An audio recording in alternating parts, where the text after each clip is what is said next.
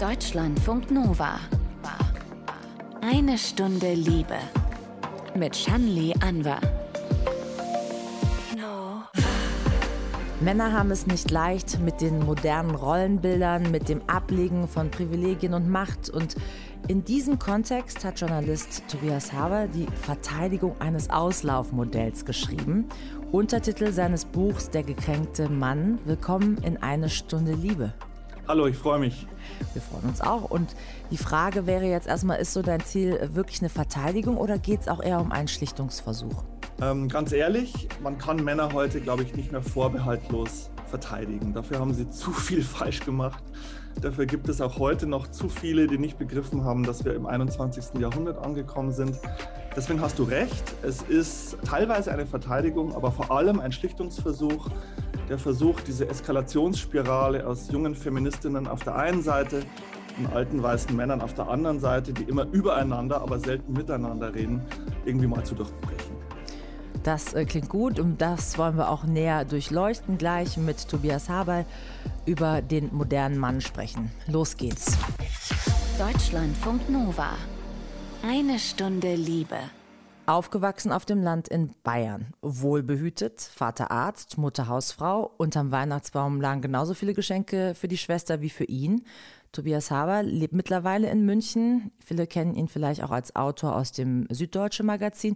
Und jetzt hat er sich intensiv mit Männlichkeitsbildern auseinandergesetzt und vor allem mit dem gekränkten Mann. Ich sage es mal in Anführungsstrichen. Anstoß war ja für dieses Bild ein Satz von der Feministin der alten Schule, Alice Schwarzer. Wie war noch mal so der Anfang, die Idee, sich mit diesem Bild zu beschäftigen? Ich lag ungelogen in der Badewanne im Honigschaumbad. Baden ist so ein Hobby von mir, aber nicht Greta Thunberg verraten und las den Spiegel. Und das war ein großes Interview mit Alice Schwarzer. Und darin stand auf einmal der Satz: Rechtsradikale und Islamisten, alle toxisch, lauter gekränkte Männer. Und es war wirklich wie, als wäre ein Blitz in mich reingefahren. Also es ist, hat irgendwas in mir ausgelöst, dieser Begriff gekränkte Männer. Ich habe den Spiegel weggelegt, ich lag in diesem Schaumbad und habe nachgedacht und mir sind so viele gekränkte Männer in meinem Umfeld eingefallen, in, im Arbeitsumfeld, Büroumfeld im Freundes- und Bekanntenkreis Männer, die irgendwie unter Druck zu stehen scheinen, sich zu verändern, die aber durchaus bereit sind dazu, aber so ein bisschen Probleme damit haben. Ja? Und unter Druck, glaube ich, stehen sie von auf der einen Seite natürlich von jungen oder überhaupt Feministinnen, ja, die an ihnen rumnörgeln, die sie auffordern, sich zu verändern, Privilegien abzugeben. Unter Druck stehen sie aber auch von so jungen, woken Männern, sage ich mal, vor allem in den urbanen Innenzentren, die diese Forderungen auf eine Art auch übererfüllen ja? Und die ihnen vormachen, wie Männer heutzutage denn bitteschön sein sollen. Ich bin so ein bisschen zerrissen zwischen diesen Fronten, kann beide Seiten ein bisschen verstehen. Du bist auch äh, altersmäßig in der Mitte. Du bist Mitte 40. Also du hängst ja, wirklich so dazwischen, wenn man so will. Und dann habe ich mich auch gefragt, hast du dich mit diesem Satz ähm, oder auch diesem Bild gekränkter Mann, hast du dich auch kurz selber angegriffen gefühlt und gedacht, meinen die jetzt mich? Also das werde ich ganz oft gefragt. Bist du eigentlich dieser gekränkte Mann, Tobias? Und also ich würde sagen, ich bin nicht das Paradebeispiel des gekränkten Mannes. Der Titel bezieht sich nicht auf mich. Das ist mir ganz wichtig. Ich glaube und hoffe, dass ich souverän und erwachsen genug bin und auch sozusagen mir so viel Gedanken über gesellschaftliche Zusammenhänge, Macht und Privilegienzusammenhänge mache, dass ich damit umgehen kann. Aber was ich merke, ich spüre manchmal den Moment der Kränkung wenn ich in einem Gespräch mal so einen Halbsatz oder einen verächtlichen Blick oder als sozusagen dieses alte weiße Männerbashing wirklich inflationär wurde vor zwei, drei, vier Jahren. Und zwar bin ich vielleicht noch nicht mal für mich selbst, sondern vielleicht im Namen älterer Männer, die ich kenne, die ich mag, oder zum Beispiel mein Vater, von dem ich weiß, ja, der ist ein bisschen so wie diese alten weißen Männer, über die er gerade so schimpft. Aber ich kenne ihn halt leider persönlich und ich liebe ihn und ich weiß, was für ein wahnsinnig herzlicher, liberal denkender, toller Mensch das ist, auch wenn er natürlich ein ganz anderer Mann ist als diese jungen Männer, von denen ich gerade erzählt habe. Ja. ja, jetzt hast du deinen Vater schon genannt. Du gehst eben am Anfang auf Spurensuche in deine Kindheit, Jugend und schaust, welche Männerbilder dich da eigentlich geprägt haben. Interessanterweise ist dir auch bei der Arbeit am Buch überhaupt aufgefallen, dass es überwiegend Männerbilder waren, jetzt in allen verschiedenen Bereichen. Ich will eine kleine, kurze Entweder-Oder-Runde machen, dass du mir sagst, was dir mehr entspricht. Rambo oder Rocky? Äh, Rocky, ganz eindeutig. Bruce Springsteen oder Bruce Willis? Ähm, Früher hätte ich gesagt Bruce Willis, inzwischen Bruce Springsteen. Ja, ist eine Entwicklung. Und äh, Clint Eastwood oder Robert Redford? Robert Redford, eindeutig. Oh, dabei erwähnst du in deinem Buch äh, Clint Eastwood, weiß, interessanterweise. Ich weiß, aber ich erwähne ja auch nicht, alles im Buch, was eine Natürlich, Rolle in meinem Leben spielt. das stimmt. Aber du ähm, zählst so auf, also die Typen, die dir imponiert haben, du zählst auf, das sind Einzelgänger, Gauner, Krieger, Boxer, Geheimagenten, Künstler und Casanovas. Und ich zitiere jetzt auch nochmal aus dem Buch, sie sind oft gewalttätig, verletzend, unmoralisch, aber nie langweilig. Und auf jeden Fall hat es schon seine Richtigkeit, warum über Familienväter, die mit ihrem Hollandrad eine Stange Biolauch vom Bauernmarkt besorgen, eher keine Filme gedreht werden. Steht da so. Diesen Film würdest du dir nicht anschauen. Naja, also wenn der Plot gut ist, schaue ich mir den an. Und wenn es irgendeinen Konflikt gibt oder wenn es äh, eine gute Geschichte zu erzählen gibt, das ist natürlich ein bisschen eine polemische Stelle. Ne? Und ich sage, und das ist alles andere als ein Plädoyer. Ich werde sowieso auch in den letzten Tagen ständig missverstanden, weil ich sage, lass uns ein bisschen eine männliche Energie, was vermeintlich traditionell männlich ist, bewahren. Und alle denken immer, oh Gott, der will den starken Mann zurück. Das ist ein Aufruf zu Gewalt und Aggression. Überhaupt nicht. Ich glaube, dass sich so eine männliche Energie auch ganz anders zeigen kann, ja, in Form von Entschlossenheit, eine Form von Widerstandskraft, die wir, glaube ich, brauchen, wenn vielleicht unsere Zeiten jetzt wieder ein bisschen krisenhafter werden. Mhm. Ja, also der Krieg in der Ukraine, vielleicht kommen wir ja nachher darauf zu sprechen, zeigt ja, sobald einer wirklich, sobald ein wirklich gekränkter, toxischer Mann die Spielregeln bricht, auf die wir uns hier in der westlichen Welt so geeinigt haben, dann stehen wir schnell vor einem Problem. Und jetzt hat sich erstmal die Außen- und Sicherheitspolitik verändert und vielleicht müssen sich auch wieder gar nicht mal nur Männer, sondern Menschen verändern, um mit diesen Zeiten wieder zurechtzukommen, um Lösungen zu finden. Ich will mal Aber darf ich noch was sagen zu ja, diesen natürlich. Männern? Also weil das war ja die eigentliche Frage. Es blieb einem ja gar nichts anderes übrig, als mit denen groß zu werden. Ja? Das war ja das Angebot. Ich bin in den 70er, 80er Jahren groß geworden. Man muss mal bei YouTube so Werbung 80er Jahre eingeben. Es gibt fast keinen Werbeclip, der nicht sexistisch ist, wo nicht irgendwelche Duschgels damit beworben werden, dass sich bei einem dünnen Hemdchen die Brustwarzen einer Frau durchdrücken. Die Musikszene, die Rockstars waren sexistisch, die Filmstars waren harte Hunde, die auf jeden Fall nicht irgendwie bei Rossmann eine WC-Ente gekauft haben oder vegan gekocht haben. Es gab keine Alternativen.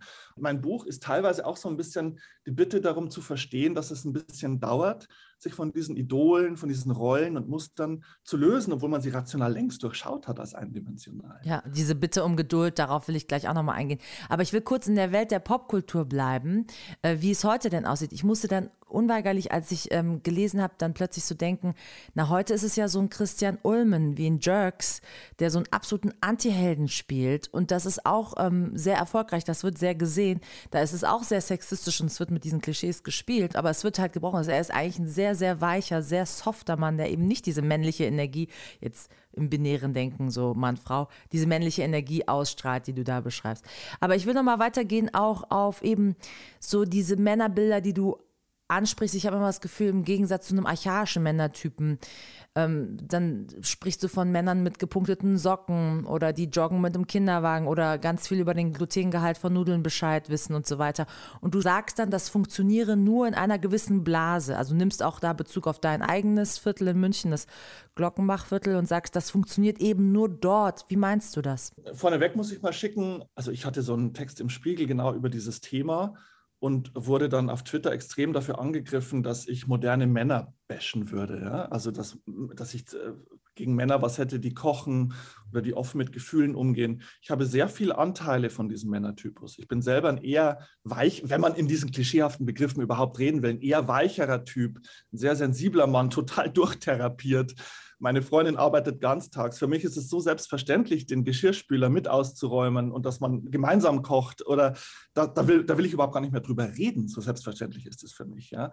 Natürlich hängt man so ein bisschen an alten Mustern, aber die habe ich persönlich jetzt längst überwunden. Was ich mit dieser Wirklichkeit meine, ist, ich bin viel gereist in meinem Leben. Ich war immer neugierig, sozusagen die eigene Blase die eigene Logik zu verlassen. Das hat vielleicht auch mit meiner Kindheit auf dem Land zu tun. Ich hatte immer dieses unglaubliche Fernweh, war viel in Afrika, Entwicklungsländern, Asien, Südamerika.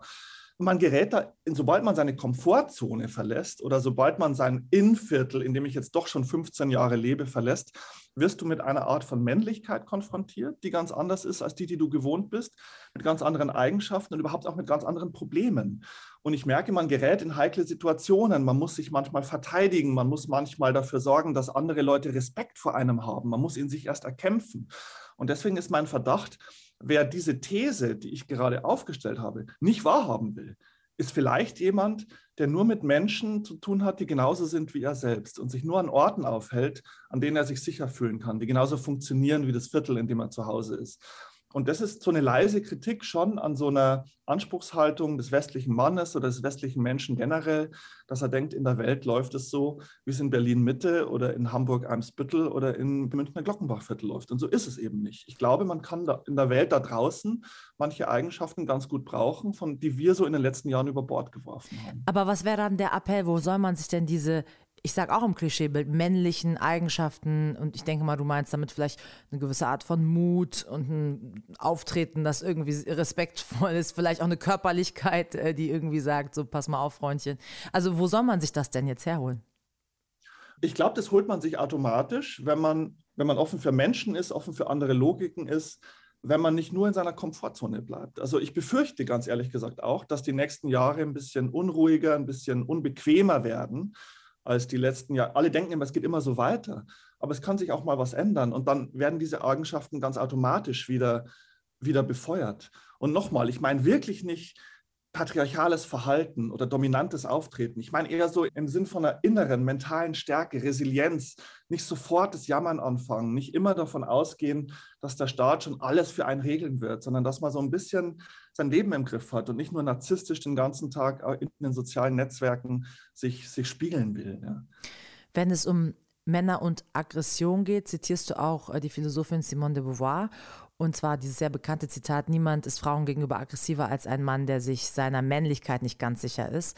Ähm, da ist ja auch viel dran. Also was macht diese Identitätskrise des Mannes so gefährlich?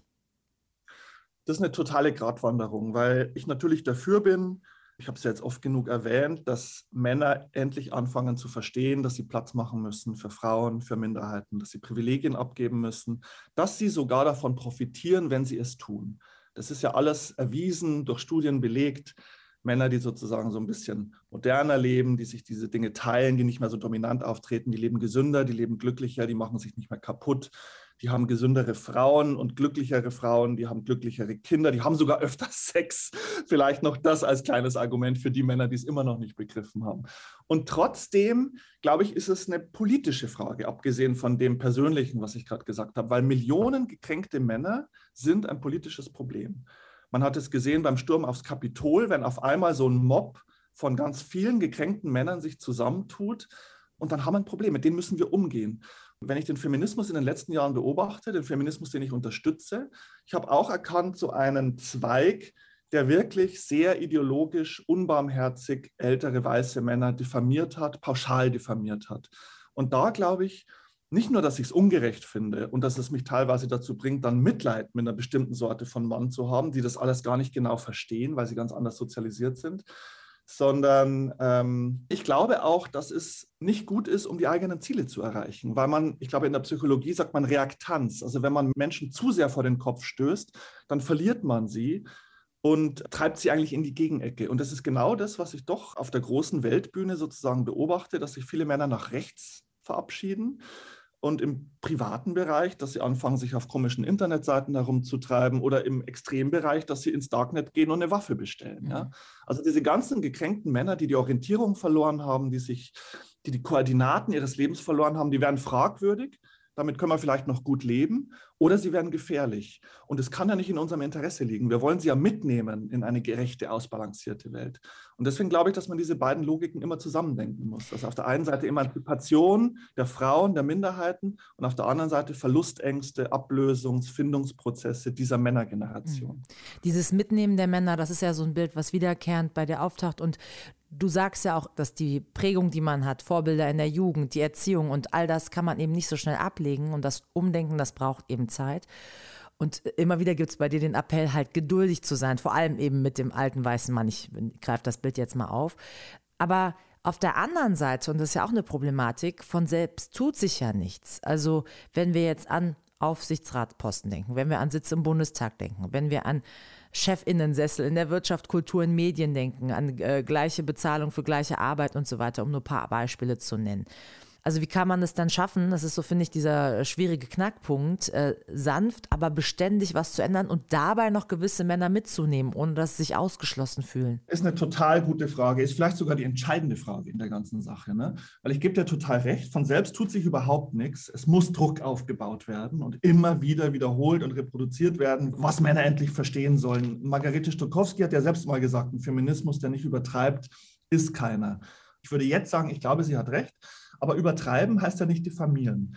Also da würde ich einen ganz ähm, feinen Unterschied machen. Es ist mir teilweise zu viel gewesen mit den pauschalen Beschimpfungen. Ich hatte teilweise den Eindruck, dass wirklich mit dem Feldstecher und mit dem Fernglas Ausschau gehalten wird, wo sich mal wieder einer daneben benommen hat oder einen Kegelverein ohne Frau fotografieren hat lassen, um dann lustvoll auf Twitter sozusagen seinen Hass abzuladen. Und das kann man alles machen, aber ich glaube, es sollte mehr darum gehen, und das geht es ja den meisten auch, Gott sei Dank. Ja.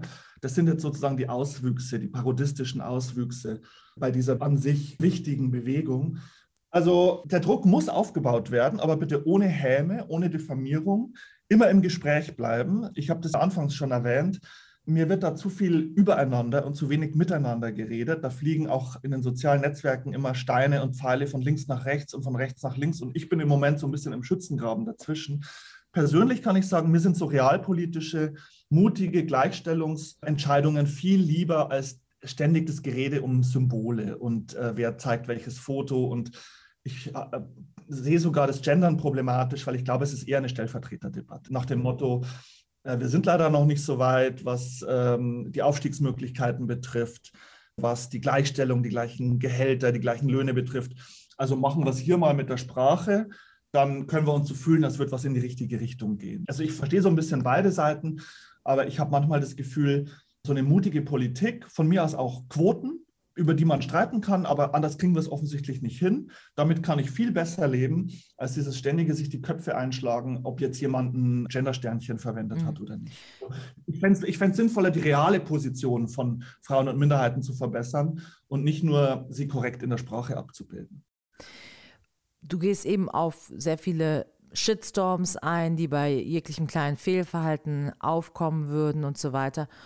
Und sagst auch, du forderst so ein, man sollte doch mal unterscheiden zwischen zum Beispiel bewusster Frauenfeindlichkeit, Rassismus oder Antisemitismus oder jemandem, der das eher unbewusst macht, der vielleicht eine schlechte Formulierung hatte, der vielleicht ein gewisses Unwissen hatte, nicht wusste ähm, über einen bestimmten Kontext und so weiter. Ich habe mich an der Stelle gefragt, ab wann kann man denn auch ein bestimmtes Wissen auch mal voraussetzen? Weil diese Debatten wiederholen sich ja immer wieder, wenn wir jetzt nur mal bei den ähm, Frauenrechten bleiben, vielleicht die anderen Themen ausklammern.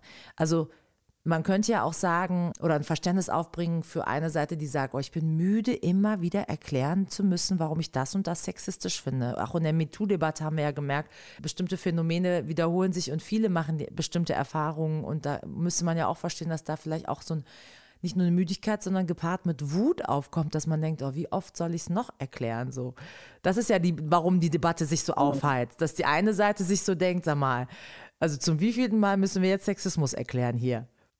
Das ist auch eine total gute Frage. Ich stehe auch da so ein bisschen in der Mitte. Ich verstehe alles, was du sagst. Du hast total recht. Seit Jahren sprechen wir über diese Themen und dann gibt es welche, die es immer noch nicht begriffen haben. Auf der anderen Seite bin ich, glaube ich, schon auch geprägt dass ich da im Land, äh, auf der Provinz im Bayerischen Wald groß geworden bin.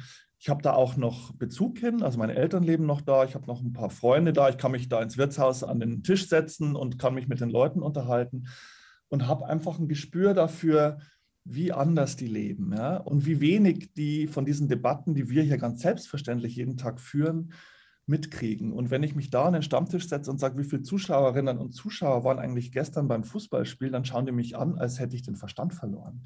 Sind aber trotzdem keine bösen Menschen und wählen auch nicht AfD, sondern haben einfach eine ganz andere Logik, in der sie leben, die kaum Berührungspunkte mit meiner im Münchner Glockenbachviertel hat. Deswegen, ich verstehe dich total, aber immer die unterschiedlichen Lebensarten, Lebensweisen zu berücksichtigen, das hilft auch. Und deswegen sage ich, ja, immer miteinander sprechen, immer neugierig sein, mal aufs Land fahren und nicht nur im hippen Café sitzen und versuchen, mit solchen Leuten ins Gespräch zu kommen. Und dann verstehen sie es vielleicht auch. Aber es gibt bei diesen Shitstorms, ich kenne so viele Männer, die sozusagen Shitstorms abkriegen und im Grunde herzliche, tolle Typen sind, aber mal einen falschen Halbsatz gesagt haben. Und ich kenne umgekehrt so viele Typen, die sich im Internet als Vorzeigefeministen darstellen, um irgendwie davon zu profitieren, um geliebt zu werden oder um die Karriere voranzutreiben, aber sehr diskriminierend oder sexistisch sich äußern, wenn sie mit den Kumpels abends in der Kneipe sitzen. Also da geht so viel hin und her, mhm. äh, manchmal deprimierend. Ich fand einen Ansatz interessant in den letzten Wochen, da musste ich auch dann dran denken. Es gibt äh, den Moderator der US-amerikanischen The Daily Show, Trevor Noah, der hat in Bezug auf eine ganz andere Geschichte, nämlich die Ausladung von Rapstar Kanye West äh, von Live-Performances von der Grammy-Verleihung, aufgrund wiederum seiner medialen Attacken so auf seine Ex-Frau Kim Kardashian und so weiter. Der hat in dem Zusammenhang gesagt, Counsel, don't cancel. Also geh eher darauf hin, jemanden aufzuklären über seine Fehler, statt ihn auszuladen und einfach sozusagen irgendwie in eine Kammer zu sperren und zu sagen, okay, wenn der da bleibt, dann haben wir das Problem nicht mehr. Und daran hatte ich jetzt auch mehrfach denken müssen, als ich in deinem Buch gelesen habe, dass es ja eher so darum geht zu sagen, wenn wir jetzt einfach sagen, wir mahnen jemanden ab, wir laden jemanden aus oder wir sagen so, da kommt der große Twitter-Shitstorm, weil du was falsch gesagt hast, das ist nicht der richtige Weg, sondern man muss immer so versöhnlich aufeinander zugehen. Ich habe halt nur das Gefühl, wenn wir jetzt zwei Seiten aufmachen, die andere Seite ist ja auch nicht so versöhnlich immer in ihrer Art, in ihrer Kommunikation, in dem, wie es so war. Und das ist, glaube ich, die Problematik, dass es ja nicht so ja. auf Augenhöhe ist, da begegnen sich Leute, sondern Menschen aus einer bestimmten Machtposition äußern sich auf eine gewisse Weise verletzend vielleicht und äh, sehen es nicht mal ein. Und wenn es dann irgendwie der große Ansturm kommt, dann sind alle überrascht und erschrocken. Das ist so immer so eine Dynamik, die immer wieder losgetritt wird. Ne? Also das ist so ein bisschen schwierig. Böse Menschen gibt es irgendwie immer, ne? Und doofe Menschen gibt es irgendwie auch immer. Aber das mit dem, was du vorhin gemeint hast, mit dem im Gespräch bleiben, würde ich schon unterstreichen. Ich versuche es zumindest, ja. Also kontextualisieren, auch wenn jetzt irgendwelche Statuen abgerissen werden oder so. Ich kann mir vorstellen, dass es Fälle gibt, wo man sagt, ja, weg mit dem. Kann mir aber auch vorstellen, das Ganze in einen Kontext zu setzen. Man lässt diese Skulptur oder um was es geht, wenn wir von Cancel Culture sprechen, macht aber ein Schild daneben oder so. Also ich habe immer so ein bisschen Bauchweh mit dieser total sortierten Welt, ja, in Gut und Böse und das darf bleiben, das darf nicht bleiben. Das erinnert mich an Ideologien und Zeiten, die ich eigentlich nicht zurückhaben will. Und ich dachte, wir sind doch schon weiter, wir können doch drüber reden, wir können doch Kompromisse finden und Dinge einordnen, ohne sie sofort vernichten zu müssen. Mhm.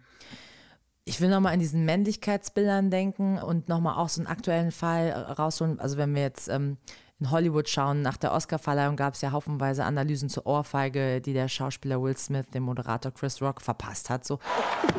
Oh, wow! Wow! Will Smith just smacked the shit out of me. Keep my wife's name out your fucking mouth. Wow, dude.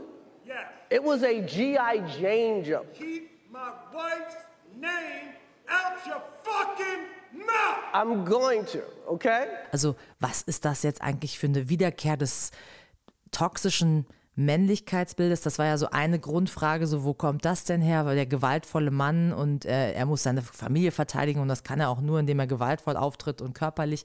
Das ist so spannend, weil du ja auch eben angesprochen hast, dass in den nächsten Jahren uns wieder viele Konflikte blühen werden. Das heißt, es ist, gibt nicht so eine Art Männlichkeitsbild, das sich irgendwie modernisiert und dann sind wir auf diesem Stand der Treppe und da sind wir, sondern es gibt ja eben verschiedene Dinge, die parallel stattfinden und dann gibt es auch Leute, die gerne mal diesen Schritt zurück machen oder wie beobachtest du das? Also das, glaube ich, kommt immer so in konjunkturellen Wellen. Auch so bestimmte Typen, die werden ja dann auch immer ausgerufen von irgendwelchen Magazinen. Jetzt braucht man den schmalschultrigen Androgynenmann und jetzt braucht man wieder den muskelbepackten, testosterongeladenen Mann. Das ist alles lächerlich. Geht es nur darum, irgendwelche Produkte zu verkaufen. Ja. Diese Szene mit Will Smith fand ich total interessant, weil in meinem Buch steht der Satz drin, also nicht Will Smith, aber so ein bisschen körperliche Gewalt. Gerade weil ich es nie täte, kann ich ganz offen zugeben, dass ich manchmal das Bedürfnis verspüre, bösen Menschen eine runterzuhauen. Und da steckt beides drin. Ich kenne diesen, diesen Reiz, diese Sehnsucht danach, mal nicht zu diskutieren, sondern einfach nur mal mit der Hand sozusagen oder mit dem Körper zu antworten. Ich bin aber souverän und erwachsen und zivilisiert genug, es nicht zu tun. Und er hätte das Gleiche erreicht und wäre, er hätte viel was Besseres erreicht, wenn er aufgestanden wäre, wenn wir jetzt mal an diese Ritterlichkeit denken, ja, die Frau zu verteidigen, äh, wenn er das verbal gemacht hätte. Er hätte auf die Bühne stürmen können, Chris Rock die Meinung geigen können, er wäre großer Held gewesen, Chris Rock wäre noch beschämter gewesen. Und die allerbeste Variante wäre gewesen, wenn wir schon über Selbstermächtigung und Feminismus sprechen, wenn sie es selbst getan hätte. Und er nicht so als Seite, Fürsprecher sozusagen auftritt. Oder? Wenn sie sich selbst verteidigt hätte. Auf der anderen Seite ist man natürlich so perplex. Ne? Ich werfe ihr das nicht vor, dass sie es nicht getan hat. Aber es wäre natürlich eine grandiose Inszenierung von starker äh, feministischer Weiblichkeit gewesen, wenn sie ihm die Meinung geigt mhm. auf dieser riesen Weltbühne. Ja. Und überhaupt, du hast ja den Ukraine-Krieg auch schon angesprochen, kommt dein Buch gerade zu einer Zeit, wo eben über Männlichkeit im Krieg auch wieder mehr geredet wird. Interessanterweise erwähnst du ja auch Putin immer wieder, ähm, so als Prototyp vielleicht des alten archaischen Männerbildes, habe ich mich gefragt. Also mit eben freiem Oberkörper durch den Wald jagend ähm, auf dem Pferd. Ne? Äh, ist das vielleicht sogar ein Prototyp des gekränkten Mannes? Für mich ist er der Prototyp des gekränkten Mannes und gleichzeitig ein Prototyp, wie du sagst, also dessen, was wirklich toxisch ist, was irgendwie hängen geblieben ist. Gekränkt ist er meiner Meinung nach von der Geschichte, vom Wandel. Er spürt Europa, die offene Gesellschaft, die Ukraine, die sich demokratisiert hat. Das rückt ihm bedrohlich auf die Pelle und er reagiert mit Gewalt. Er ist ein gekränkter Mann, der leider eine Armee zur Verfügung hat. Und das mit diesem nackten Oberkörper und so, das ist eine Inszenierung von viriler Männlichkeit, die halt total anschlussfähig ist mit, mit rechten Denken. Ja. Ich habe da nicht wissenschaftlich drüber nachgelesen oder auch nicht mit Leuten drüber gesprochen, aber manchmal habe ich das Gefühl, dass wenn dieses super woke Männerbild, von dem wir vorhin gesprochen haben, in den Innenvierteln unserer Städte, wenn das überhand nimmt, dass für viele Männer dieses sehr virile, leicht rechte, zur Gewalt bereite Männlichkeitsbild fast wieder reizvoll wird. Ja? Dass also Männer, die sagen, da mache ich nicht mit mit euren Müsli-Typen, da gehe ich lieber mal zu Trump und Putin, die natürlich auch diese populistischen Methoden haben, diese unsicheren, orientierungslosen, vielleicht sexuell frustrierten Männern zu ködern. Und darin besteht natürlich auch eine politische Gefahr. Ja? Aber Putin, ja klar, gekränkter Mann für mich. Mhm. Und generell überhaupt äh, hat man ja das Gefühl, es sind bestimmte alte Männerbilder jetzt in diesen Kriegszeiten wiederbelebt, ne? stark sein, Vaterlandsverteidiger und so weiter.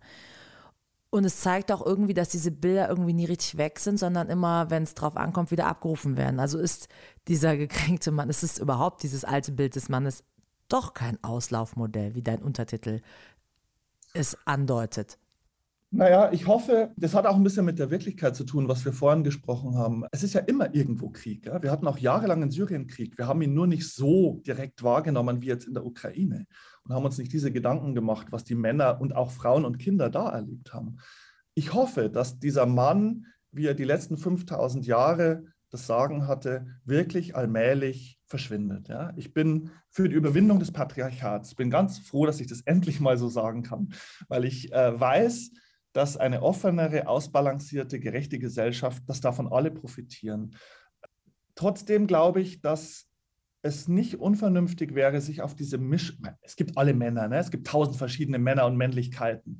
Aber was ich vorhin meinte, dass man so ein paar Eigenschaften gut brauchen kann, dass wir, dass auch diese Zeit des ewigen Wohlstands, des Friedens, der Sorglosigkeit, wie wir sie nach dem Zweiten Weltkrieg erlebt haben, dass es überhaupt keine Garantie dafür gibt, dass es immer so weitergeht.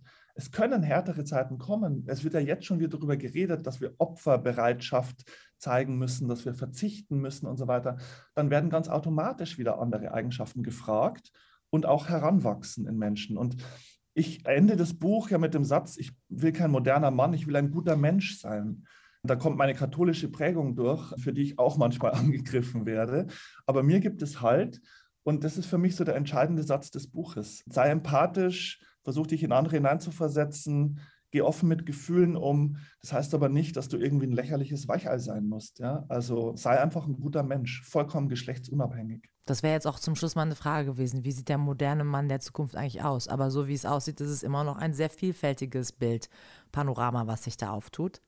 Äh, definitiv. Also es gäbe ja nichts Schlimmeres, als wenn Menschen oder Männer auf einmal alle gleich wären. Ja? Also ich freue mich über eine bunte Truppe von Männern, die hoffentlich gelernt haben, dass sie zur Seite rücken müssen und gleichberechtigt mit Frauen, Minderheiten, Transsexuellen, Non-Binären. Also ich habe, glaube ich, im Buch so eine Passage, non-binärer Typ mit Slayer-T-Shirt, Mann mit Fußkettchen, alles super, macht was ihr wollt, aber seid irgendwie okay zueinander und versucht gute Menschen zu sein.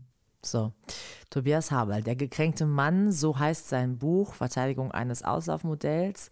Da haben wir gehört, da steckt sehr viel Verschiedenes drin. Danke für den Besuch in eine Stunde Liebe. Danke dir fürs Gespräch, war super interessant. Deutschlandfunk Nova. Eine Stunde Liebe. Im Liebestagebuch erzählt Janina vom Ende ihrer Affäre. Fast ein Jahr lang hat sie einen Mann getroffen, der in einer festen Beziehung mit einer anderen Frau war. Aber Janina war ziemlich unglücklich mit der Situation, hat das Gespräch gesucht und dann flossen erstmal die Tränen. Ich habe ihm wirklich gesagt, weil ich gemerkt habe, er ist doch mehr für mich. Und er hat gesagt, er kann es nicht er kann nicht mehr für mich sein. Und es hat mir sehr gut getan, mit ihm darüber zu reden oder auch von ihm nochmal ein Feedback oder einen Input zu bekommen, weil er hat mir gesagt, er kann einfach nicht glauben, dass ich ihn so toll finde, dass eine Frau wie ich mich für ihn interessieren könnte. Man kann sagen, das ist, das ist eine Ausrede. Vielleicht ist es das. Nur ich weiß, das ist nicht das erste Mal, dass ich das höre, weil ich halt nicht sehr emotional nach außen bin oder zeige. Und viele Männer haben sich von mir schon sehr verunsichert gefühlt. Sie wussten oftmals nicht, woran bin ich denn? Und dann sind mir ganz viele auch andere Männer oder Geschichten eingefallen, wo ich an, nicht an einem ähnlichen Punkt war, aber wo mir das auch gespiegelt wurde. Dass sie sich durch mich eingeschüchtert fühlen, dass sie Angst haben, dass ich bei dem nächstbesten weg bin. Und hey, es ist auch gar nicht so unwahrscheinlich, weil ich immer betrogen habe. Und letztendlich hat er mir so ein bisschen die Augen geöffnet, dass ich auch daran arbeiten muss, wie ich auf den anderen wirke oder wie ich auch meine Gefühle wirklich kommuniziere und dass ich das nicht immer so eiskalt, sage ich mal, sein kann. Dass sie gar nicht wissen, was will sie eigentlich oder wie steht sie mir gegenüber. Und dass ich halt auch wirklich Gefühle habe er hat halt gemeint, er, er kann nicht glauben, dass, dass er jetzt so das Nonplusultra ist. Er denkt, es gibt doch viele andere Männer, die viel, viel besser sind als er, die, die, die mir viel mehr bieten können. Und das Witzige ist, genau das Gleiche hat dieser andere Typ mir auch mal gesagt. Da haben wir aber gerade die Beziehung, waren wir im Anbahn.